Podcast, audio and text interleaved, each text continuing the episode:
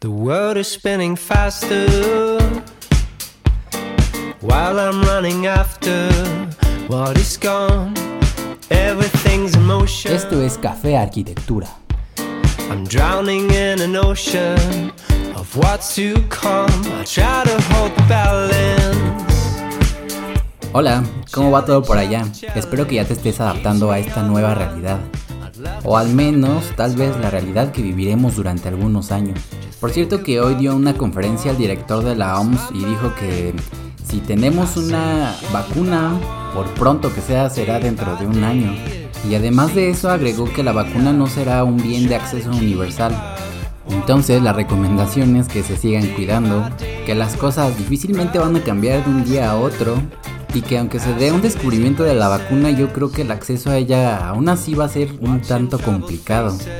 Entonces, siendo un poco optimistas, tal vez dentro de un año y medio, tal vez dos, regresemos a la normalidad como antes, cuando éramos felices. Y todo esto tiene relación con el capítulo de hoy, pues todos teníamos nuestra vida cimentada en algo.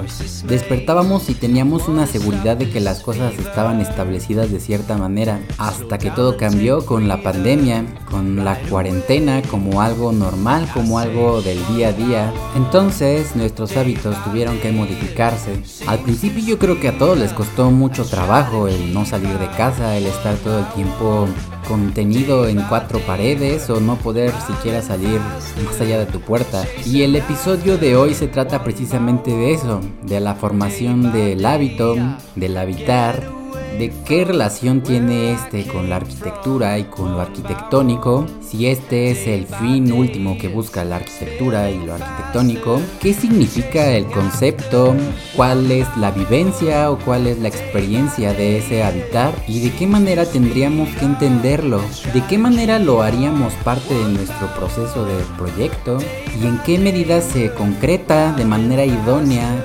ese ser habitable el dejar que las personas habiten. El episodio de hoy es Habitar.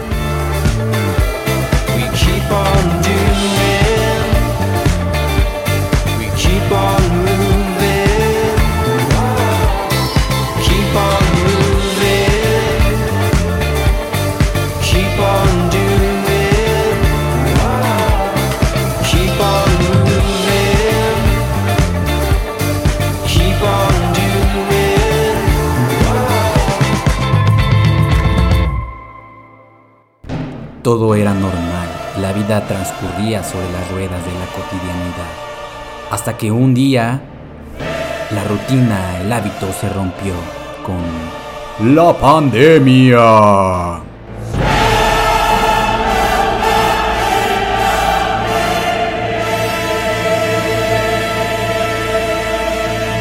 Todos los seres humanos fueron recluidos para evitar los contagios. De un momento a otro la vida transcurría solamente entre paredes y la incertidumbre de tu bienestar se apoderó de ti y de todos. Tu hábito se rompió y entonces tuviste que comenzar a buscar maneras de vivir de manera distinta, de realizar todas las actividades que realizabas fuera dentro de tu hogar. Tu casa se convirtió en un gimnasio en el lugar de trabajo. y cada que el gobierno te decía que la cuarentena se iba a acabar, no se acababa. y en hechos recientes, a eso hay que sumarle un sismo en la Ciudad de México. Todos salieron corriendo de sus hogares como ratitas espantadas. bueno, yo creo que ya se entendió, ¿no? Yo creo que alguna vez voy a hacer un podcast lleno de voces. Puedo hablar como Stitch. Ohana significa familia. Y la familia nunca te abandona. Ah, ¿verdad? El chiste era romper el hábito. Y de eso se trata este episodio. El tema de hoy es uno del cual se habla en muchos lugares. En la academia, dentro de los arquitectos famosos, todos hablan sobre el habitar. Pero ninguno dice qué, qué es, qué significa, de qué se trata eso del habitar. ¿A qué se refieren cuando dicen que una edificación es habitable o no lo es? ¿Qué es aquello que nos dice que eso es habitable o no? Se supone o se trata como un tema angular dentro de la arquitectura, pero yo jamás escuché o he escuchado a alguien definir ese concepto o ese acto de manera concreta. Es como si te preguntaran, oye, ¿para qué es la arquitectura? Y tú contestas. Pues para habitar. Y te preguntan entonces, ¿Y qué es habitar? Y tú te quedas. Pues habitar es, pues, este, habitar es, pues, pues habitar, ¿no? Tú ya sabes de qué estoy hablando. Todos tendemos a simplificarnos las cosas, a entenderlas de una manera concreta, pero el problema es cuando no las entiendes y solamente las repites y las dices sin saber qué significan, qué son. Y es aún más problemático y preocupante cuando se supone que la arquitectura o la disciplina que se supone que tú estás estudiando, quieres estudiar o te interesa, tiene como concepto, idea o acto que se va a realizar ahí ese multicitado y tan sobado habitar. Pero ¿qué es habitar? ¿Qué significa? ¿Cómo se lleva a cabo ese acto? ¿Cómo tenemos esa vivencia o esa experiencia de habitar? A primeras cuentas y de una manera simple podemos decir que el habitar está fundamentado en el estar deshabituado, en el estar situados en el mundo sin comprenderlo, sin tener una idea sobre él. Y el habitar más que comprenderlo como un acto simple se entiende como un proceso de habituación y este proceso es fundamental en la formación del ser humano, en su esencia misma. Está deshabituado el tener que buscar ese hábito es lo que lo empuja a vivir, es lo que lo empuja a formarse un yo. El hábito va tomando forma por las experiencias que vamos viviendo, por una búsqueda de trascender ese estar deshabituado y sentirnos un poco más seguros en donde estamos. Y es que el habitar, el tener una casa, nos hace sentirnos un poco más enraizados a la vida, un poco menos perdidos. Es una estancia de situación la cual conocemos perfectamente, que nos brinda seguridad, nos brinda un medio con condiciones estables para desarrollarnos y nos brinda un punto firme en este mundo que nos parece tan amenazador. La casa, un hogar, es un bastión que de alguna forma le hace frente al caos, es un lugar, una estancia de situación que establece un orden. El tener un entendimiento claro sobre el mundo le da un orden y ese orden nos brinda seguridad, una seguridad que nos brinda también la fuerza para poder habitar en paz. Hay una frase muy simple que dice que Habitar es la manera de ser del hombre en el mundo. Entonces de una manera simple podemos llegar a comprender que el ser, la esencia del ser humano es el habitar, ya que el habitar es la manera de ser del ser humano en el mundo. Y entonces podemos comprender también que el habitar es la manera en la que el ser humano realiza su esencia más íntima, ese mismo habitar cambia completamente la relación del ser humano con su mundo, pues esta seguridad, ese ordenamiento, el sentir que está más seguro, provoca que vea su mundo de una manera distinta, tal vez con afecto, y ya no como algo completamente caótico y amenazador. Así el habitar está relacionado de manera directa con la casa, con el hogar, con la morada, con el lugar de recogimiento, pues la casa es una negación hacia el exterior, es como una piel que recubre al ser humano para darle protección y también le brinda un punto sólido del cual asirse para poder ir hacia el exterior y regresar siempre a la seguridad que damos completamente por sentada. Entonces la casa tiene una constitución fundamental en el ser humano. El habitar se nos presenta entonces como el problema fundamental del ser humano aquí es donde quiero hacer mucho hincapié, donde el arquitecto, los arquitectos, la academia, el gremio, como se le quiera llamar, no toma en cuenta estos aspectos donde sin comprender la trascendencia que tiene el habitar, se habla de ello como si se conociera qué es lo que implica, y no se tiene conocimiento real sobre su trascendencia y su importancia en la vida de los seres humanos. Es como partir de conceptos indefinidos y querer definir una disciplina en torno a a una idea difusa de algo que definen poéticamente, con mera retórica, pero que no se comprende realmente su trascendencia. Vemos pues que hacer arquitectura, que estudiar arquitectura, que estudiar lo arquitectónico no va nada más de construir objetos, sino de comprender al ser humano, de comprender su esencia, de plasmarla en algo material y entonces todo se va complicando y complicando y complicando Y volvemos a lo mismo, podemos centrarnos en la simplificación, en las soluciones técnicas, pero se deja de lado la esencia del ser humano y con ello también la esencia tal vez de la arquitectura y de lo arquitectónico.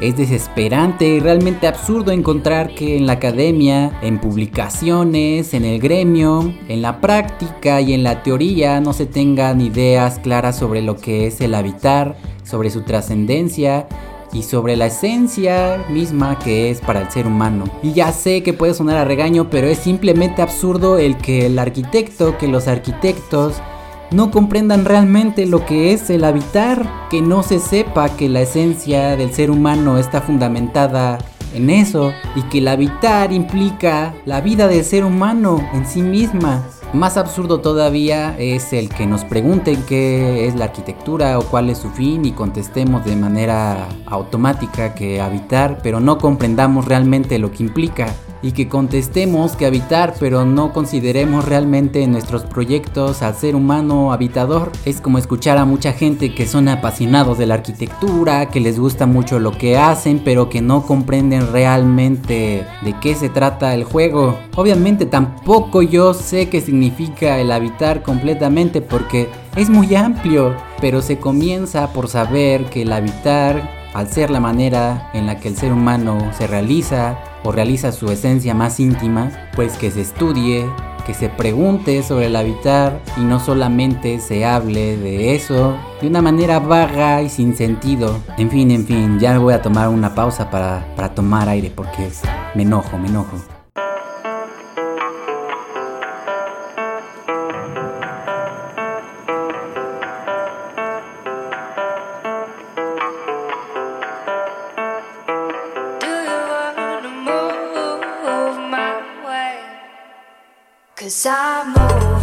Hablo del habitar como un proceso ya que habitar significa no encontrarse ya en un sitio casual, sino pertenecer a un sitio determinado del que parten todos los caminos hacia el mundo y hacia el cual también volvemos. Es decir, que tenemos una raíz en ese sitio y construimos nuestro mundo mental a partir de él. El centro, el centro del orden de la vida del ser humano es su casa, su hogar, la vida humana se da en la unión entre el espacio exterior y el espacio interior del hogar, es decir, en la relación entre ellos. La salud del ser humano depende en el equilibrio de estos dos. Y eso yo creo que lo hemos experimentado todos nosotros estos días. Hace falta salir a caminar, salir a encontrarnos con los demás en el espacio público, sentir el sol, sentir las miradas de los demás en nosotros, sentir que el mundo exterior, el mundo fuera de nuestro hogar, es también parte de la vida. Por eso ese equilibrio entre la esfera del hogar, la esfera privada y la esfera del exterior, la esfera de, de la vida pública es tan necesaria. El humano necesita estar con los otros humanos, somos seres sociales. En gran medida todos los avances que hemos tenido ha sido por eso porque hemos avanzado en conjunto como sociedad. Jamás ha sido un esfuerzo individual, sino en colectivo. Nos necesitamos y nos necesitamos cerca. Al mismo tiempo con el avance de los medios masivos de comunicación y con las redes sociales, los límites de la esfera privada se han difuminado donde nosotros mismos escogemos o elegimos que ya no sea tan privado todo, donde compartimos nuestra vida, nuestra privacidad de manera voluntaria sin guardarnos un pequeño espacio de recogimiento para nosotros solos. Y ya ni siquiera es algo que sea escogido, sino que las mismas empresas como Google, como Apple nos investigan. O sea, creo que no soy el único que le ha pasado que en alguna ocasión he hablado sobre un tema con alguien. Pongamos que yo estaba hablando con mi amigo sobre comprar una casa para un perro y de pronto mi teléfono de manera mágica, casi milagrosa, me muestra el anuncio de casas de perro mientras estoy navegando en la web.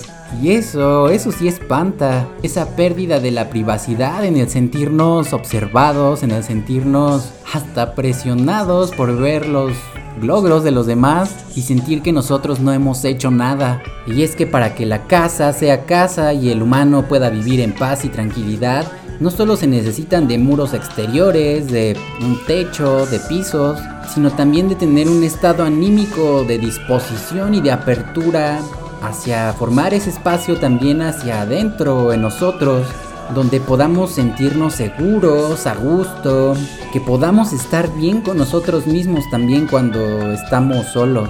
El espacio del interior de la casa también tiene que tener una disposición que invite al descanso, que sea distintivo con el mundo del exterior, al mundo de la esfera pública. Pues este espacio, al ser una expresión de ese ser individuado, tiene que ser también una expresión de su interior, de sus recuerdos, de su vida, que le brinden un sentimiento de pertenencia, donde se apropie de ese espacio y se identifique con él, pues la conciencia del ser humano, la manera en la que actúa cambia en dependencia la esfera en la cual se esté desarrollando, en el lugar en el que esté. Si está en la casa, obviamente no está alerta sobre lo que le pueda pasar, sobre alguien que pueda aproximarse y preguntarle algo, mientras que en el exterior siempre estamos abiertos hacia las cosas que pueden suceder a nuestro alrededor, estamos prácticamente siempre alerta. En la casa la tensión del sujeto y el objeto se relaja, el humano se siente casi casi llevado por este mundo conocido donde puede abandonarse, puede desarmarse, puede dormir, puede perder la conciencia. De forma simple, el ser humano puede abandonarse a sí mismo. En este espacio doméstico, el hombre se ve recibido, se ve prácticamente llevado por un medio benévolo, como si se tratara de una emulación hacia nuestra etapa placentaria o intrauterina. Y en ese sentido, ese espacio es suyo porque está identificado con él. En esa identificación, en ese designar ese espacio como propio, se tiene, se posee un espacio. Entonces el ser humano ya no siente su habitación como una propiedad ajena, sino como de sí mismo. De esa manera el hombre es su casa. Así como el cuerpo, el habitar esa casa se significa como, como una extensión corpórea. Y al ser mismo una extensión, la casa es también un lugar espiritual o mi espíritu mismo. La casa así ya no se presenta como algo exterior, sino algo a lo que yo estoy unido.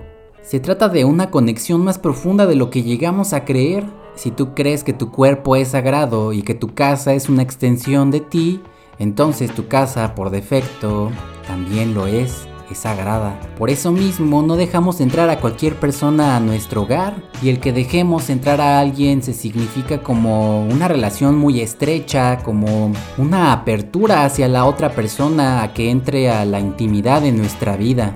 Y ahora va quizás lo más importante, que se entienda verdaderamente que la realización del ser humano solo puede darse con una casa, en una posesión real de esa casa, en esa identificación, encarnación de la casa en nosotros mismos, en esa generación del espacio interior, en el ser del ser humano, el no comprender o dejar de lado el habitar como lo fundamental del ser humano, nos hace dejar de lado su esencia, dejar de lado lo que puede llevarlo a ser, a realizarse realmente, sin casa, sin hogar, el ser humano se vería perseguido prácticamente todo el tiempo por las inclemencias del tiempo, por la incertidumbre de las próximas pandemias, por la posibilidad de una tercera guerra mundial.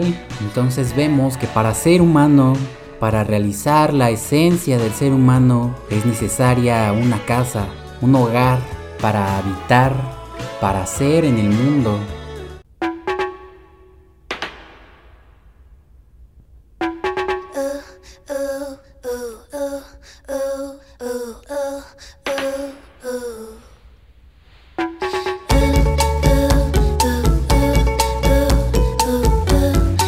Que el tema del habitar es muy amplio y podrían hacerse 20 capítulos sobre ello, pero en este episodio lo que quise exponer fue de manera general qué es lo que significa, qué es lo que implica y por qué deberíamos ser consideradores de eso del habitar. Pues como hemos visto, la manera en la que el ser humano es en el mundo es habitando, en el habitar y que para ello es necesaria una casa, un hogar, que la única manera en la que trascendemos esa desorientación y esa incertidumbre hacia el mundo es con un hogar, habitando, habituándonos poco a poco a ello. Y sí, es un proceso, un proceso largo y tortuoso, pero que al mismo tiempo es muy importante porque viene de la mano tu realización como ser humano, Entonces vemos que aunque no seas arquitecto o no estés interesado en la arquitectura, es importante que comprendamos el concepto de habitar o la idea del habitar como un proceso que se lleva a cabo durante la vida del ser humano. En fin, por mi parte sería todo, y no me queda más que invitarte a que te suscribas en cualquiera de las plataformas yendo hacia nuestra página de internet que es cafearquitectura.com.mx, vayas a la pestaña que dice podcast y en la parte de abajo vas a encontrar los enlaces. Adiós.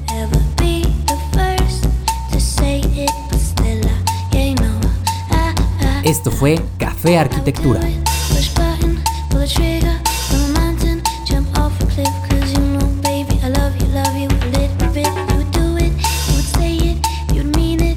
La lista de canciones. En orden de aparición es Young Lake, One by One, O Fortuna de Carmina Burana, Novocaine de Love Speak, Stars Across the Sky de Bien, Sugar Love de Casablanca, Marcel de Hairs y la que estás escuchando es Little Big de Licky Lee.